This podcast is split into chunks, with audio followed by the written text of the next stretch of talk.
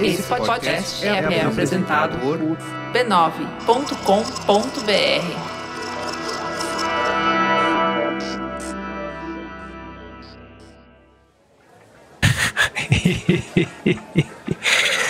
O que é que você tá vendo aí? Por que que tá rindo tanto?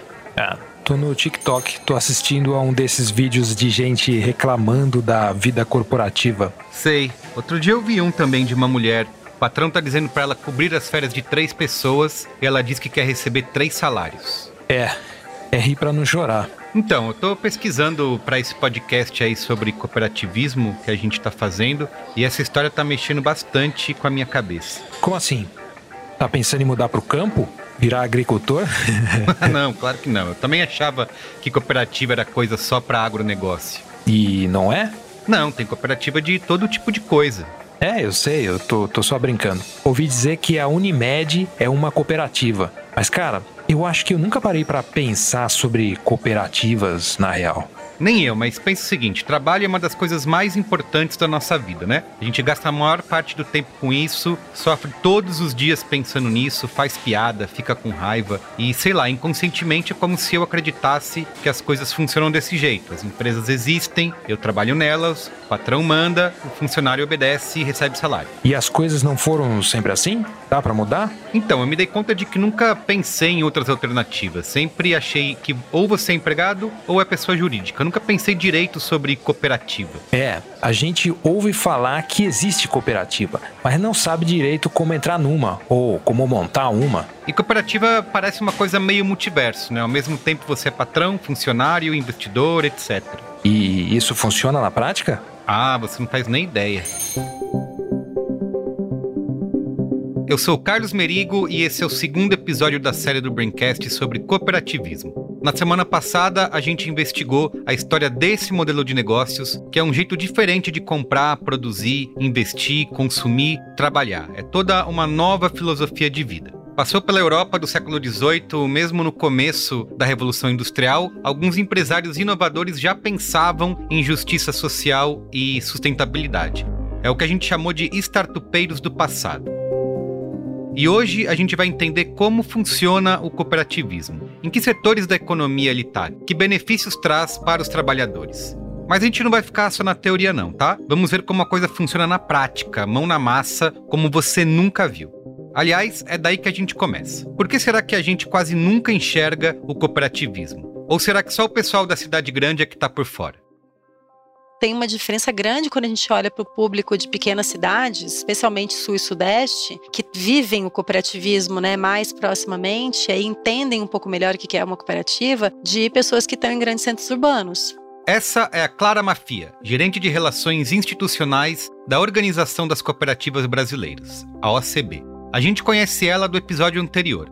A Clara é cientista política e é responsável por defender as cooperativas no meio dos parlamentares lá em Brasília antes de entrar na OCB, eu tô aqui há 14 anos, eu também não conhecia o cooperativismo. E aí é impressionante, porque depois você começa a trabalhar aqui, parece que você olha para o lado e tudo é cooperativa, né? Me surpreendo 14 anos depois de descobrir, por exemplo, que tem uma cooperativa de músicos da Orquestra Sinfônica de Alagoas, de Maceió. Né? Então, assim, eles se formaram enquanto cooperativa porque era um formato que para eles fazia mais sentido para valorizar o trabalho, para aumentar a renda deles. A gente tem também cooperativa de turismo. A gente às vezes conhece o cooperativismo de transporte na carga, né, no transporte de carga, ou no transporte de passageiro urbano, mas a gente tem cooperativa de transporte no transporte escolar. A gente tem cooperativa de transporte fluvial, a gente tem cooperativa de transporte no mototáxi. A gente começa a ter agora é, entregadores de aplicativos como iFood, Uber Eats, se organizando em cooperativas. Hum, então quer dizer que você pode ser Uber, mas sem trabalhar para a corporação Uber, certo? Mas e se o seu negócio é uma coisa complicada como a medicina? Olha, a cooperativa na área médica, você tem dois sistemas. Você tem as cooperativas de trabalho que são aquelas cooperativas que agregam os médicos de várias especialidades ligadas a uma instituição hospitalar, mas existem as cooperativas ligadas à operadora e a maior do nosso sistema, e na minha opinião, a maior do mundo nesse tipo de perfil de trabalho médico é a Unimed, que é uma operadora a nível nacional. Olha só, a Unimed, a maior do mundo. Interessante. Se apresenta aí pra gente. Olá, eu sou Kátia Rabelo, estou no cooperativismo há 25 anos. Atualmente estou presidente da Federação Nacional das Cooperativas Médicas, mas sou pediatra e cardiologista pediatra. Mas afinal, qual seria o interesse dos médicos em participar de cooperativas? Para a gente ganhar escala em termos de organização da sua vida financeira, da sua vida política, da sua vida de inserção no trabalho, no mercado. E a Unimed nasceu muito disso. Né, de colegas visionários que viram que juntos, numa instituição cooperativa, você trabalha no coletivo, você ganha escala e você melhora a sua oportunidade de trabalho de N maneiras. Porque numa cooperativa de trabalho médico, você está dentro daquele hospital, você atende vários planos de saúde. E aí, quando eu atendo aquele usuário do plano, é, depois eu vou ter que fazer, preencher ou online ou fisicamente uma ficha para depois da, da, desse preenchimento e dessa contabilização, eu receber o meu honorário. É diferente de uma consulta particular que você recebe diretamente do seu paciente, né? Então as cooperativas elas fazem isso, a organização do faturamento de cada um dos seus cooperados e se aquele convênio não está precificando adequado o trabalho do médico de cada especialidade, ele tem como negociar no coletivo com essa operadora. Uma coisa é você fazer uma negociação particular,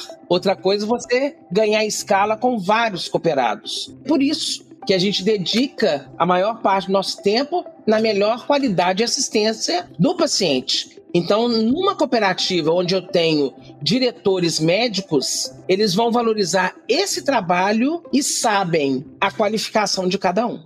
Resumindo, a cooperativa cuida dos médicos para que eles tenham mais tempo para cuidar dos pacientes.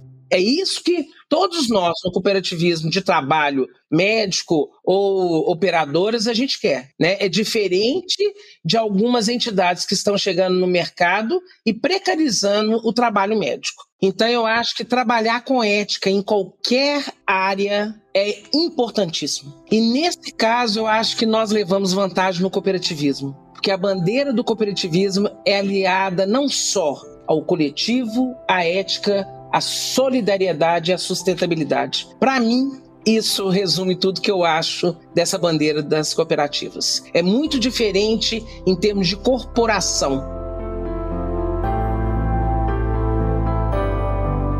Aliás, é essa preocupação com a ética e com a responsabilidade social que faz nascer muitas cooperativas. A Kátia mesmo tem um exemplo. Mas antes dela dizer qual é, eu preciso evocar aqui uma entidade um tanto única.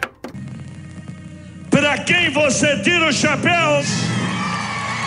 E aí, Kátia, para quem você tira o chapéu? Olha, o que toca meu coração e eu tenho que tirar o chapéu, várias cooperativas de catadores de lixo, porque eles juntos entenderam que eles poderiam melhorar o seu trabalho e valorizar. Então eu tiro o chapéu, existem N cooperativas por esse Brasil mas existem algumas no Rio, algumas em São Paulo, que nasceu disso. Nasceu de. Algumas foram até de mulheres, naquele afã de criar seus filhos, mas de uma maneira digna. Eles viram: olha, esse trabalho é digno. Se eu agregar pessoas comigo que acreditam nisso, a gente pode modificar pessoas. Né? A gente vê muitas cooperativas, não só de catadores, mas cooperativas até do setor de crédito, ligada a uma comunidade em favelas, né? mostrando isso. Que juntos e corretamente a gente pode mudar o mundo. Aliás, me deixa fazer uma pausa aqui. Nesse mergulho que eu fiz no multiverso das cooperativas, uma coisa me chamou bastante atenção. Eu conversei com muitos diretores de cooperativas, com gente altamente dedicada e especializada, mas não encontrei nenhum bitolado, ninguém que só enxerga a sua própria cooperativa e ignora as outras. E isso tem uma explicação. E para você entender, a gente vai precisar continuar falando de chapéus. Vem comigo.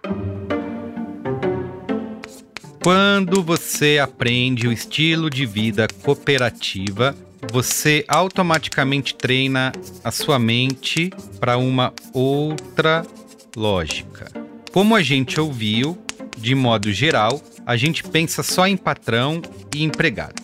Mas numa cooperativa, você é estimulado a entender que uma mesma pessoa veste vários chapéus na comunidade. Ou seja, ao mesmo tempo, você é patrão, empregado, consumidor, fornecedor e até político. Se você prejudica seu coleguinha, acaba se prejudicando. A cooperativa é sua também. Bom, pareceu muito abstrato? Uma pessoa aqui vai nos ajudar a entender como isso acontece na prática. Olá, meu nome é Renato Watanabe, eu sou engenheiro agrônomo de formação, formado aqui na Universidade Estadual de Maringá. Entrei na, na Cocamar como engenheiro agrônomo trainee. A Cocamar é uma das maiores cooperativas de agronegócio do mundo e uma referência na área de sustentabilidade. A Cocamar nasceu de 50 produtores de café. A gente eh, cresceu, evoluiu é, e a gente agora tem mais, mais negócios que todos esses negócios visam atender o produtor na plenitude. O que, que é isso? Do parafuso que ele precisa comprar do combustível que ele precisa para conduzir a safra até uma colheitadeira ele compra dentro da cooperativa. E acho que é um modelo de negócio que é um pouco é um pouco diferente dos outros, porque aqui é, o cooperado ele coloca vários chapéus durante o ano. Por exemplo, em parte do ano ele vem até Cocamar para comprar seus insumos. Então aí é o papel da Cocamar em fazer como uma grande fazenda, a gente compra uma quantidade grande de insumos e repassa para os produtores. Eu acho que além de comprar os insumos, tem uma questão de assistência técnica, que é uma marca muito forte das cooperativas do agro também. Então a gente senta produtor a produtor para definir quais são as tecnologias que fazem sentido para ele dentro do perfil, dentro do, da propriedade, dentro da região, dentro das principais culturas que a gente tem. Então a gente faz esse trabalho e nesse, nesse momento ele coloca o, o chapéu de, de cliente. Né? Ah, ao longo da safra, a nossa equipe de agrônomos também está no dia a dia com ele, ajudando aquele planejamento que foi montado lá no momento de definir os insumos. E aí, é, assim que ele começa a colher, ele tem um outro papel também da cooperativa. Ele é fornecedor. Por exemplo, eu pego uma soja, eu faço ou eu faço farelo, eu faço óleo que pode ser comercializado na forma de um biodiesel, que pode ser comercializado numa forma de óleo degomado para exportação, ou ele pode ser refinado para que ele chegue até a gôndola uh, do próprio produtor que, depois pode, pode comprar desse produto. Então, ele é fornecedor das nossas indústrias. E no final do ano, ele coloca o chapéu é, do dono. O que, que, seria o chapéu do dono? É, tudo isso que a cooperativa conseguiu agregar de valor no produto que ele, ele trouxe para dentro da Cocamar, quanto que sobra de resultado disso e ele tem direito a uma parte desse resultado pelo estatuto. Ou seja, o lucro não vai para um grupo de acionistas bilionários que quer fugir para Marte ou para um bunker na Nova Zelândia. O lucro vai para o bolso do próprio cooperado. Então, isso deve ser uma confusão administrativa, né? Gerenciar um chapéu já é difícil, imagine então uma chapelaria mutante. E é aí que entra o João. Olá pessoal, eu sou o João Sadal, eu estou como gerente de cooperativismo e experiência do cliente. Eu já estou na Cocamar há mais de 12 anos e hoje meu principal desafio é cuidar do relacionamento institucional com os nossos mais de 20 mil cooperados. Bom, o Renato colocou muito bem, o cooperado ele exerce chapéu diferente ao longo da jornada dele junto com a gente. Dentro desse nosso cuidado que a gente tem com o cliente, no nosso caso o cooperado, a gente precisa então monitorar como é que está a experiência dele cada um desses pontos da jornada para a gente atuar em melhorias. Então, uma, a cooperativa ela só existe em razão do cooperado, porque diferente, por exemplo, de uma empresa tradicional, uma cooperativa ela só existe para prestar serviço ao cooperado. Então, aquela ideia que a gente vê muitas empresas adotando hoje de colocar o cliente no centro é exatamente o que o cooperativismo já faz há muitos anos. Então, aqui o nosso cuidado com o cooperado ele é extremamente importante para a cooperativa, afinal de contas, como o Renato colocou, ele é o dono ele é o fornecedor e ele é o cliente, e em cada um desses momentos ele tem necessidades diferentes. Então, quando ele, por exemplo, ele está comprando com a gente, ele quer o, o, menor preço e a maior condição de pagamento, por exemplo. Assim como ele está entregando a sua produção, ele está vendendo a sua safra, ele quer o melhor preço e quer receber no menor prazo possível até a vista. E claro que no final do ano ele ainda quer receber a melhor sobra. Então imagina quão complexa é a gente administrar esse relacionamento com ele. E como é que a gente faz isso? Uma atuação muito presente junto com o produtor. Então a gente fala que a cooperativa é a segunda casa do cooperado. Hum, a segunda casa do cooperado. Mas se você está pensando em mesa de bilhar no escritório, kombucha no frigobar e uma cama no cubículo para nunca precisar parar de trabalhar, fique sabendo que não é bem assim. Então ele vai quase que diariamente na cooperativa tomar um cafezinho, acompanhar os preços, entender um pouquinho como é que está o mercado, discutir um pouquinho de tecnologia, seja com a equipe técnica, seja também com os demais colaboradores. Então a gente procura fazer isso de uma forma muito próxima do produtor, entendendo muito bem o que a gente gera de satisfação para ele e o que a gente gera de insatisfação que a gente precisa corrigir de alguma forma. E como é que a gente estabelece essa gestão? A gente adota métricas em cada um dos pontos da jornada que ele tem com a gente. Em 2022, nós distribuímos de sobras mais de 150 milhões de reais de sobras aos nossos cooperados. Então isso é extremamente importante. Isso é dinheiro que fica na região, isso é dinheiro que abastece a economia local isso, se a gente fosse uma multinacional, talvez iria para um outro país, mas dentro de um modelo de negócios cooperativista, dentro de um modelo de negócios que uh, trabalha dentro dessa, dessa macro região que está inserida e olha para o cooperado, isso então volta para os nossos produtores. Então a gente tem um olhar para pessoas muito grande. Então a gente faz diversos trabalhos, desde capacitação, de formação. A gente tem um trabalho muito, muito forte com os jovens, para estimular a presença e a participação dos jovens e também com as mulheres. Esse trabalho começou em 2005. Na ocasião, a gente tinha apenas 5% do quadro social formado por mulheres. Além desse número baixo, a gente também tinha algumas evidências sociais de que mostravam que a gente precisava repensar o nosso trabalho com as mulheres. O outro exemplo é que as mulheres não entravam dentro da cooperativa, elas ficavam esperando no carro. Então imagine só, a gente fala tanto que a cooperativa é da família, que é a segunda casa do produtor, mas a gente então precisava lidar com essa evidência social. Como é? As mulheres ficavam esperando no carro? não se sentiu no direito nem de entrar na cooperativa? Isso surgiu por meio dos relatos. A gente tinha uma questão também muito predominante nas reuniões, apenas homens. Né? Então, discussões também muito acaloradas, a turma também sempre se exaltando. Então, a gente também foi pensando como é que a gente poderia trazer diversidade para essas reuniões, para a gente também ganhar em qualidade de discussão, em pontos de vista diferentes e também para suavizar esse tom, suavizar aquelas discussões que não, levam, não levavam nada a lugar nenhum. Interessante. Naturalmente, as mulheres iam vestir mais um chapéu, o de moderar o entusiasmo da galera. Mas esse era só o começo. Então a gente começou a estruturar uma série de trabalhos, pensando então como conseguir inserir essa mulher dentro da cooperativa. Então a gente montou um projeto de relacionamento chamado Mulher Mais Água, onde a gente começou a trazer essas mulheres para a cooperativa para fazer uma formação, para fazer uma capacitação específica, empoderar essas mulheres. Depois, na sequência, então a gente fez um trabalho de integração, de socialização, e isso tem dado resultados incríveis. Se você ter uma ideia, esse número de 5%, hoje já é quase 20%. E o nosso desafio já é mirar os 30%, que a, a gente espera que seja esse nosso nível de representação. O que nos leva de volta ao nosso primeiro episódio. Como você ouviu lá, desde os primórdios das cooperativas na Europa do século XVIII, alguns temas já eram fundamentais: os direitos das mulheres e dos trabalhadores, e, claro, a sustentabilidade. Ou seja, se existe um sistema que vem inovando há mais de dois séculos, ele se chama cooperativismo. Mas pensando bem, é um pouco triste chamar de inovação valores tão antigos e tão necessários para a humanidade, né?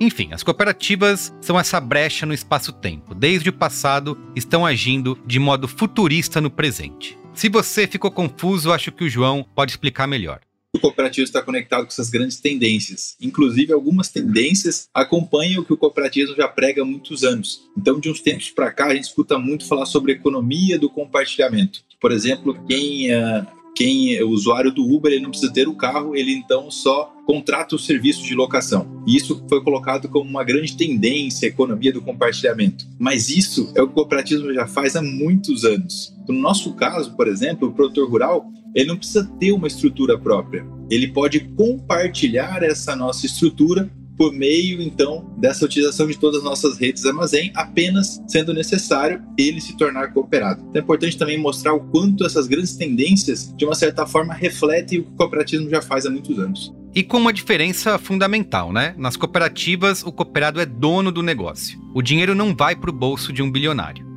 Exato. O resultado não vai para os acionistas. Né? Isso, inclusive, ainda fica com ele e abastece então a economia local e aí, claro, como a gente já falou, o cooperativismo como sendo um modelo também de distribuição de renda muito interessante. Né?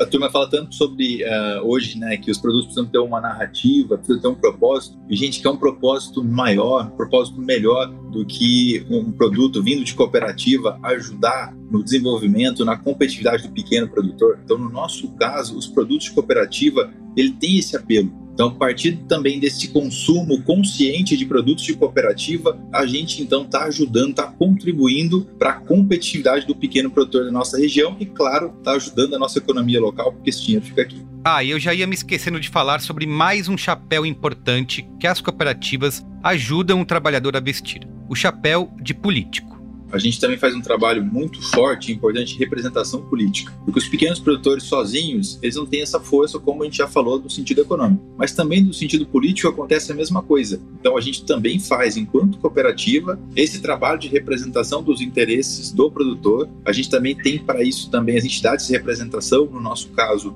a OCEPAR e a OCB, que junto com as cooperativas, então, brigam, no bom sentido, né, pelos interesses dos produtores, dos nossos cooperados, na Câmara dos Deputados, no Senado, entendendo um pouquinho como é que está essa dinâmica política, entendendo um pouquinho quais são as legislações que estão sendo discutidas, como é que isso interfere a vida do produtor. Né? A gente tem mais de 2 mil projetos de lei hoje que tramitam uh, em algumas das casas, a grande maioria, de uma certa forma, querendo impor coisas ao cooperativismo. Então, nesse sentido, também é extremamente importante a gente ter um mecanismo de representação político para ajudar a defender os interesses dos cooperados.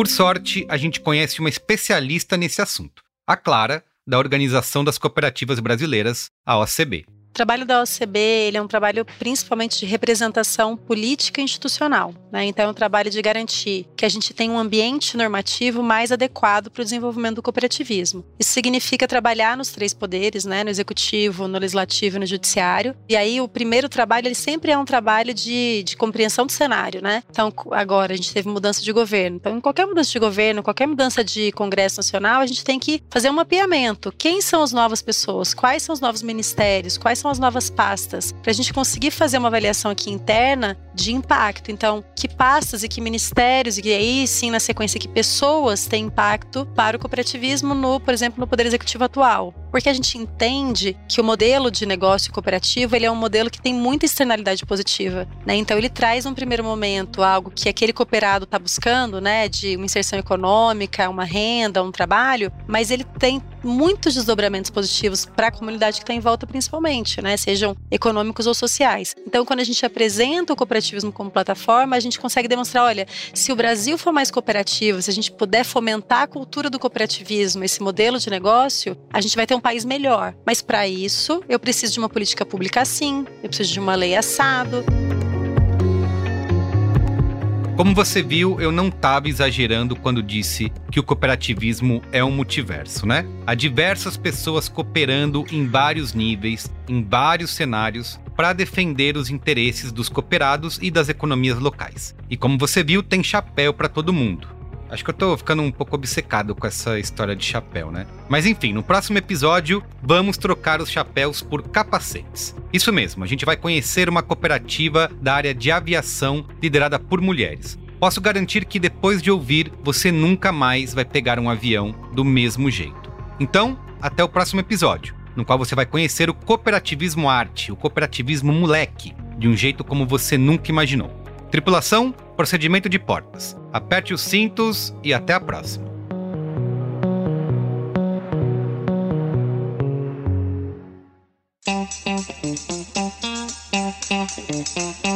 Imagine se você pudesse ser o dono do seu próprio negócio, com direito à participação nas decisões e nos resultados. Se você trabalhasse em um lugar que pensa no futuro das pessoas e aposta na força do coletivo. Imagine conseguir crédito conversando com alguém que te entende, que também está preocupado com o seu desenvolvimento e com o seu sucesso. Imagine se parte do que você produz e consome virasse automaticamente um investimento na sua comunidade, levando mais oportunidades para todos. Imagine se o seu trabalho também ajudasse a preservar o planeta e a diminuir as desigualdades sociais. Isso parece bom demais para ser verdade, mas não é. Eu tô falando do segredo menos secreto dos últimos 200 anos. as cooperativas. Cooperativismo é um jeito diferente de fazer negócios, mais moderno e alinhado às necessidades da nossa sociedade. E está presente em todos os setores da economia, do agronegócio até plataformas de tecnologia. É um modelo eficiente que a cada dia se espalha mais pela nossa economia. E por um motivo bem simples: nas cooperativas, cada cooperado é dono do negócio. E o sucesso de um é o sucesso de todos. O cooperativismo está na vanguarda há 200 anos e é fundamental para uma economia sustentável e mais humana. É bom para quem produz, para quem vende, para quem trabalha, para quem investe e para quem consome. Conheça mais sobre esse modelo de negócios no site do Somos Coop. Acesse somos.coop.br.